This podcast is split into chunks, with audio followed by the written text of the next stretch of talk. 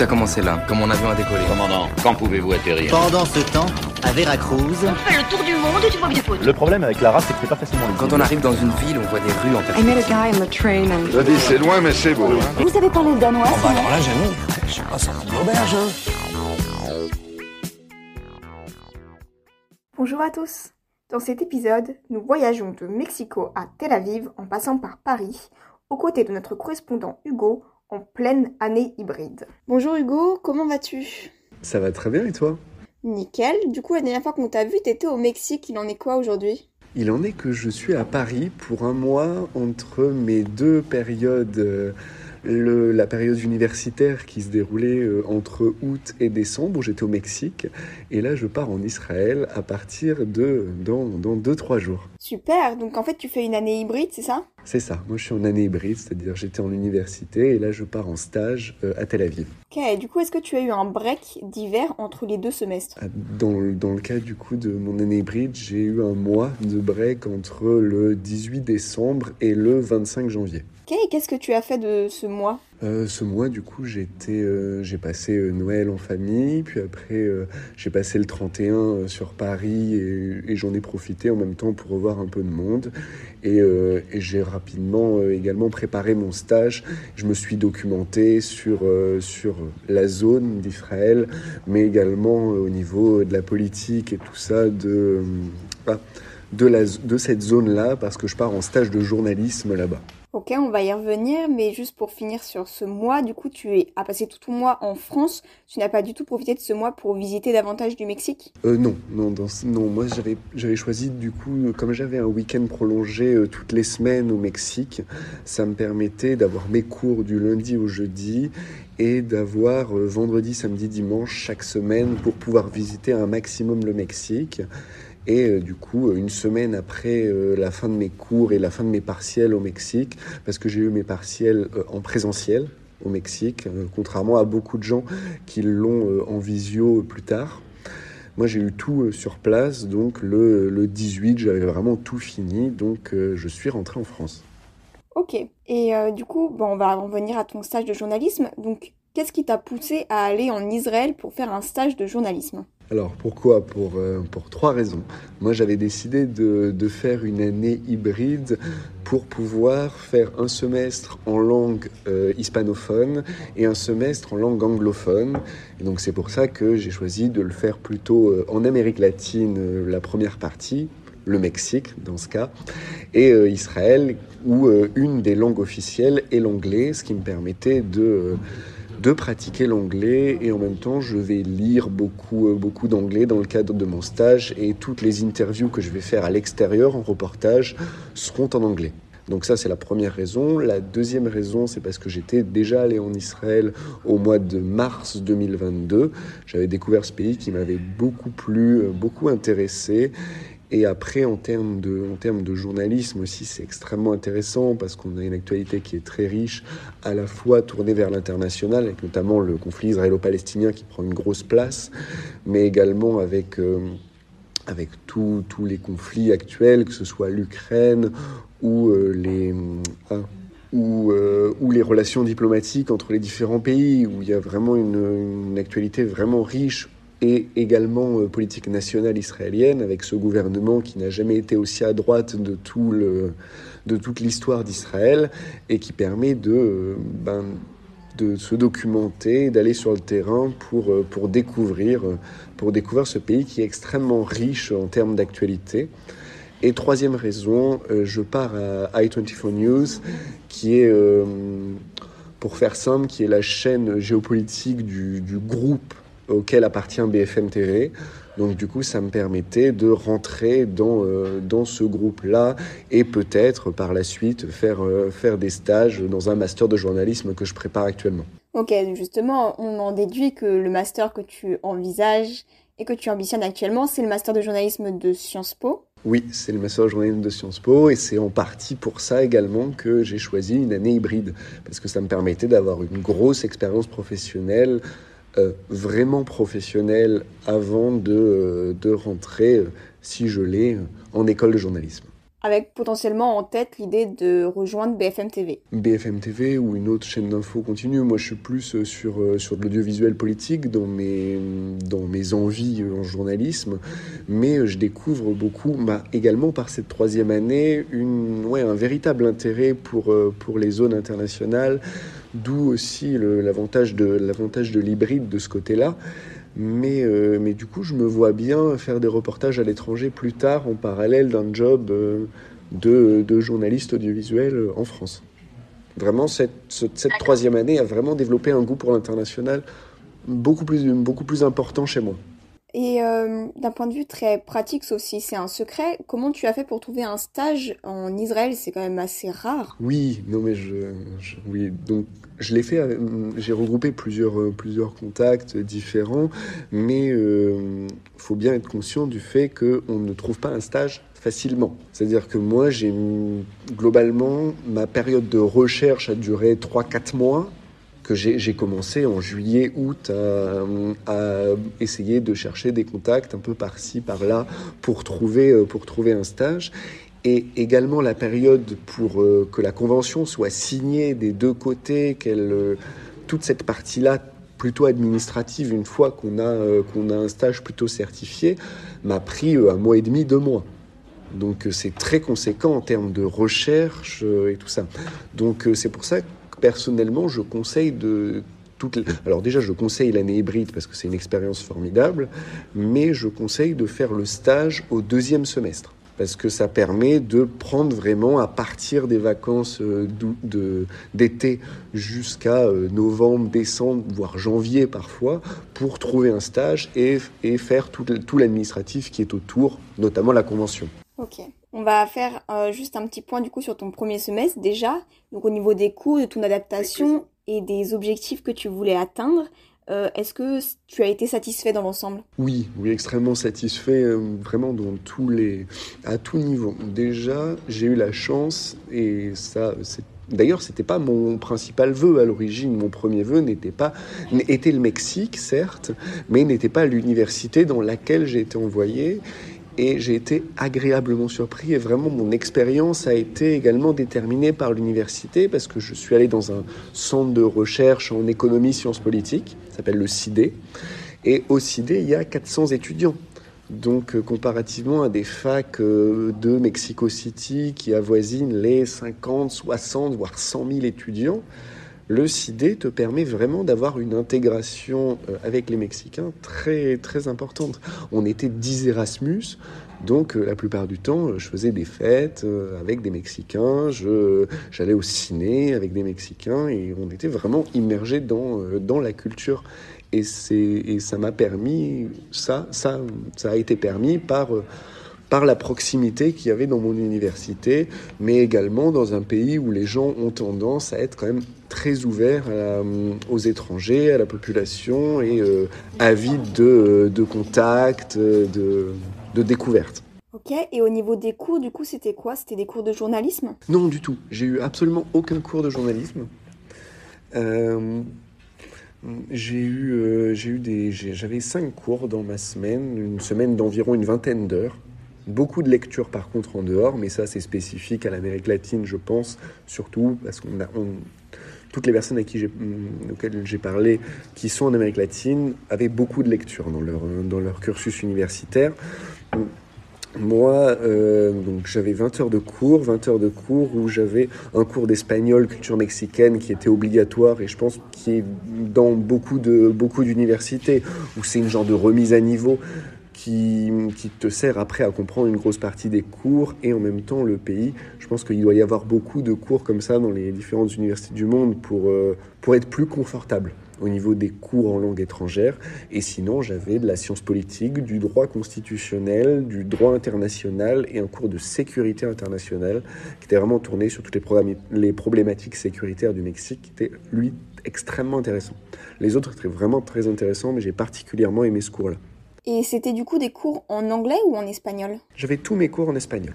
Ok, et du coup, juste par curiosité, quel niveau tu es pour euh, nos interlocuteurs? Euh, Moi, je suis en. Alors, je, suis parti avec un niveau euh, B2, c'est-à-dire globalement, ouais, le niveau que tu as après, après ta licence. après une licence. Ça a été ma LV2 depuis, depuis la, la, quatrième, l'espagnol, donc du coup, j'ai pas arrêté. Et, et pareil, vraiment, enfin, ça coule de source pour beaucoup, mais euh, il ne faut surtout pas arrêter notre LV2 pendant, pendant notre collège universitaire. Parce que c'est vraiment important, c'est vraiment important pour après, que ce soit pour le choix ou même ou même à l'extérieur. Mais, euh, mais oui, j'avais un niveau, j'avais un niveau B2, et là globalement, je suis arrivé à un niveau ouais, C1, C1 qui, C1 plus quoi. Et du coup, académiquement, tu as été satisfait, les cours ont répondu à tes attentes euh... Oui, non, les cours étaient, étaient vraiment euh, sur mes attentes. euh, oui, j'ai vraiment découvert des, matières, notamment le droit international. J'en avais jamais fait avant, et c'est quelque chose que j'ai découvert là-bas avec un prisme Amérique latine. Et vu que le une grosse différence de pas d'état d'esprit, mais genre notre pensée est très américanisée, occidentalisée, alors que là, ça m'a permis de, de découvrir un autre un autre point de vue qui est très très intéressant, même pour la culture générale. euh, oui. Et euh, du coup, où étais-tu logé déjà? Est-ce qu'il y avait des logements sur le campus ou tu étais à l'extérieur de l'université? Non, j'étais à l'extérieur de l'université. Euh, donc, mon université, il y a 400 étudiants, donc vraiment, il n'y a pas de logement dans le dans l'université. C'était assez difficile pour trouver un logement. Heureusement, euh, l'université euh, a quelques contacts par-ci par-là sur des familles qui ont l'habitude de recevoir des étudiants étrangers, notamment.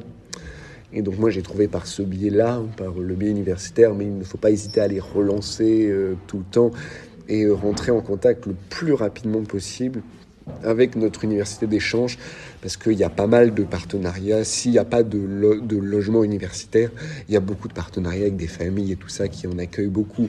Donc euh, moi j'ai trouvé de ce côté-là et j'étais dans la, euh, pas dans la résidence secondaire, mais dans, euh, dans, ouais, dans un appartement qui était à côté de la maison de mes propriétaires.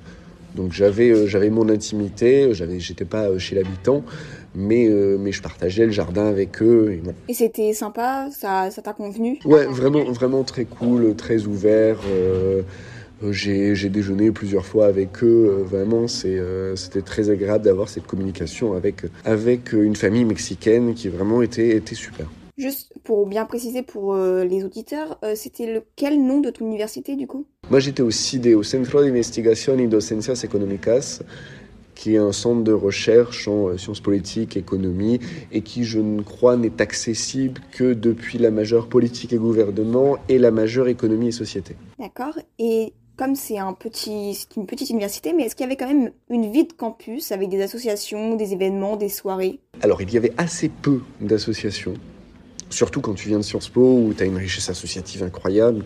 Et euh, là, euh, non, il y avait, euh, avait 4-5 associations. Les associations les plus, les plus essentielles. Tu as un bureau des élèves, tu as une association d'art, une association de sport. Voilà, globalement, tu as les plus grosses associations. Et par contre, il y avait beaucoup de beaucoup d'activités qui étaient organisées. il y avait une bonne vie de campus après. Il y avait beaucoup de beaucoup de fêtes qui étaient organisées, beaucoup de soirées. Il y avait. euh, je suis arrivé également à la période où il y avait toutes les marches et tout. Donc euh, il y a beaucoup beaucoup d'activités qui sont organisées euh, par par l'université, par les deux trois associations de l'université, mais c'est pas non plus exceptionnel en termes de en termes de vie étudiante. Et du coup, au niveau des rencontres, euh, tu nous as dit que vous étiez que 10 exchange students. Du coup, est-ce qu'il y avait d'autres personnes de Sciences Po déjà ou pas du tout? Alors moi j'étais le seul de Sciences Po Paris, il y avait deux étudiantes de Sciences Po Bordeaux et une de Sciences Po Strasbourg. Au début tu as vraiment cette... euh, tu, te rassures, tu te rassures par, euh, par les fréquentations de, de français parce que, parce que ça te permet vraiment d'être rassuré, ne serait-ce qu'au niveau de la langue. Mais après, euh, comme les, comme les Mexicains avaient aucun problème à venir vers nous et nous euh, vers eux, ça s'est rapidement transformé en vraiment une vraie communication et je traînais euh, beaucoup avec des, avec des Mexicains. À, la, à, partir de ouais, trois, trois semaines à peu près euh, après le début de, de ma rentrée scolaire au Mexique, là je, je déjeunais beaucoup avec les Mexicains, l'intégration se faisait beaucoup à l'intérieur de l'université. Et est-ce que tu as voyagé avec des camarades d'université euh, à travers le pays ou même visité Mexico avec eux? Alors les, les, voyages que je faisais, par contre, je les faisais avec, euh, avec les différents étudiants français qui venaient de plusieurs universités, qui venaient à la fois de plusieurs universités en France et qui étaient dans diverses universités euh, au Mexique. Mais il y a plein de programmes qui sont organisés. Il y a il y a un truc qui s'appelle Hangout, qui, euh, qui te, où il y, a, et il y a une autre association euh, qui permet de mettre en relation les étudiants étrangers euh, en, en, études sur Mexico et qui organise plein de voyages. Moi, j'avais fait surtout des soirées avec eux. Mais sinon, les voyages, oui, je suis parti avec d'autres étudiants français. On a visité, on est resté plutôt sur le, sur le centre, centre Mm, assez grand de, de, Mexico parce que le Mexique est un, est un pays immense. Euh, tu mets euh, globalement, j'ai jamais fait autant de bus de nuit que pendant euh, mon échange au Mexique parce que tu as, beaucoup de montagnes et donc tous les bus doivent contourner les montagnes, tu as assez peu de trains. Et, et, donc du coup, tu, tu as rapidement 7-8 heures de bus à faire pour te rendre dans, dans des endroits comme Veracruz, euh, Guadalajara et, et d'autres, d'autres villes qui sont importantes à aller voir euh, quand tu es au Mexique, surtout à Mexico. Et est-ce qu'il y a un voyage en particulier que tu aimerais partager qui t'a vraiment marqué? Alors moi j'ai découvert une ville qui s'appelle Oaxaca, qui est, euh, qui est une, je crois, la 4 ou 5e ville la plus grande du, du Mexique. Et cette ville est vraiment la meilleure en termes de de découverte culturelle, historique. Et c'est là où il faut absolument aller quand il y a les deux fêtes principales du Mexique, surtout à cette période-là, qui sont la fête de l'indépendance et la Fiesta los Muertos, la fête des morts. Et, euh, et c'est oui, c'est vraiment la ville la plus intéressante pour découvrir ces deux événements parce qu'ils ont une culture très ancienne où se mêlent beaucoup de civilisations précolombiennes. Tu as un mélange de cultures qui est absolument incroyable. La fête des morts là-bas était une expérience folle. Et, euh, et, tu retrouves vraiment toutes les traditions du Mexique euh, que tu vois dans les livres d'histoire, mais que tu mais que tu t'imagines vraiment quand tu quand on te dit le Mexique. Et euh, donc vraiment, Oaxaca pour les fêtes est absolument incroyable. Et d'ailleurs, euh, pour assouvir un petit peu notre curiosité, on a beaucoup entendu parler de la fête des morts, mais concrètement, ça se passe comment? Concrètement, ça se passe en deux jours. Le, la, toute l'après-midi commence, il y a pas mal de... La première après-midi, il y a euh, toute l'installation de la fête des morts, donc les gens qui, qui mettent des fleurs de leur maison jusqu'au cimetière pour accueillir le mort qui, reviendrait euh, cette journée pour fêter avec, euh, avec sa famille, avec les vivants de sa famille. Euh, tu as beaucoup de marchés et tout ça, donc les après-midi, c'est très, euh, c'est très le marché et tout ça. Le soir, tu as une première partie qui sont des fanfares, fanfares locales et tout. Tu as tout le monde qui commence à se maquiller, qui porte, euh, les femmes portent ces grandes robes là de Katrina, et les hommes portent des chemises euh, blanches avec des, motifs euh, fleuris sur les côtés. Et tu as ce maquillage de, squelettes ou de, ou de personnages un peu type Halloween. Euh, et tu as vraiment des, maquilleurs partout, dans toutes les rues, euh, les, tous les 50 mètres, tu as des gens qui sont prêts pour te maquiller le visage, totalement gratuitement. C'est euh, non, c'est vraiment fou. Et après, tu as toutes les normes parades avec, euh, dans la ville, avec les costumes traditionnels, les... ah, comment on appelle ça, les mascottes, euh, avec euh, euh, des personnes habillées en diable, en, toute cette culture-là mexicaine. Après, donc, tu as le grito. Le grito, c'est tous les toutes les personnes qui se réunissent sur la place centrale en disant vive plein de plein de choses ça peut, ça va jusqu'à vive le Mexique vive le président vive vive Dieu parfois et tu as plein de ça s'appelle le grito, où vraiment tout le monde crie dans la rue à un moment. T'as le feu d'artifice qui s'ensuit, et euh, t'as souvent des, euh, ah, as souvent des spectacles de danse, de chant, de musique traditionnelle euh, qui sont organisés sur les places. Et le lendemain, c'est la partie euh, cimetière où, euh, là, les, les Mexicains passent toute la journée au cimetière, euh, déjeunent sur les tombes, fleurissent les tombes en, euh, la fleur orange spécifique de la fête des morts. Et, euh, et du coup, le Panthéon national de, de, Mexico, de Mexico, de Oaxaca, sont fleuris de partout. Euh, Il y a euh, plein de... Ils viennent déposer, comme, comme on voit dans les films, vraiment le café, ils viennent déjeuner, ils viennent, ils viennent jouer, faire des jeux de société, ils viennent danser, faire de la musique. Nous, on est allé du coup au Panthéon national de Oaxaca. Et on a été invité par une famille euh, mexicaine à, euh, à danser euh, à côté des tombes. Vraiment, c'est très festif. Toujours avec cette musique traditionnelle. Et, et vraiment, ils fêtent les morts, mais ils fêtent vraiment. C'est-à-dire que ils dans, leur, dans leur culture, les, les morts sont avec eux à la table. Et, et donc, du coup, vraiment, ils font une. Une table, table de fête et ils laissent une place où il y a euh, le café et la nourriture, où il y a personne, mais il y a euh, spirituellement le mort qui vient, euh, qui vient fêter avec eux. Ok, c'est super. Et par tout hasard, est-ce que tu recommanderais d'aller au Mexique à des deuxièmes années? Oui. Oui, vraiment, je recommande le Mexique euh, dès deuxième année.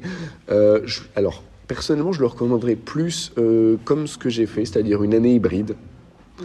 Mm, Parce que, parce que le. Vraiment, et je conseille comme, comme vraiment comme, euh, comme je l'ai choisi et je l'ai découvert vraiment que c'était euh, que c'était une des meilleures formules de, de partir le premier semestre au Mexique parce que c'est là où il y a toutes les fêtes très importantes dont la fête des morts qui est vraiment à pas louper quand on va au Mexique et en, euh, et en un semestre, tu arrives à voir quand même beaucoup, beaucoup de choses. T'as, euh, selon, selon les envies des personnes, tu arrives à avoir, euh, si tu es plus tenté par euh, de l'histoire, tu as beaucoup de temples, la culture, pareil, tu as des villes qui sont, qui sont très tournées sur ces cultures traditionnelles. Tu as, euh, si tu as envie de profiter de la plage et tout ça, tu as des plages magnifiques et tout. Vraiment, c'est selon tes envies, tu arrives à, euh, ouais, à, découvrir des, territoires qui, euh, qui sont vraiment divers et il y en a vraiment pour tout le monde.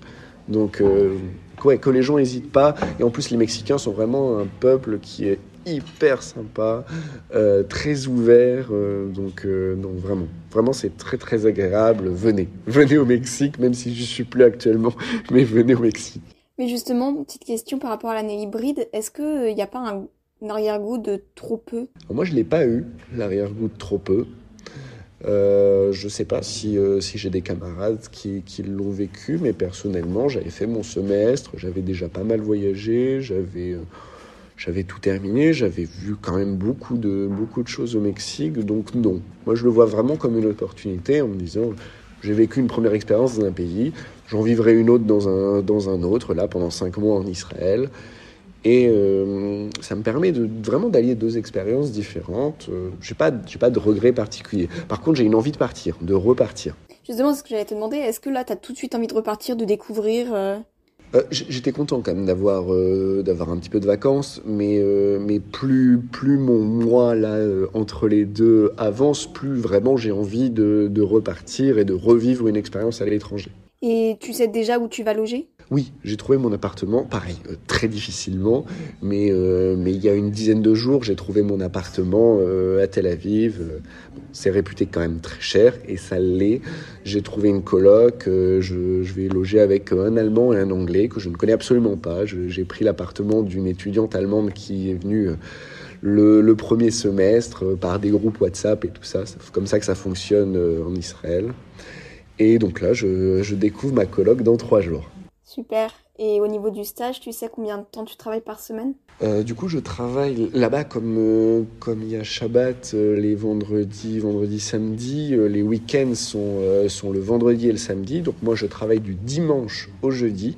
Et j'ai deux horaires différents. Soit je travaille en matin, je commence vers euh, 6h30, 7h jusqu'à euh, 14h.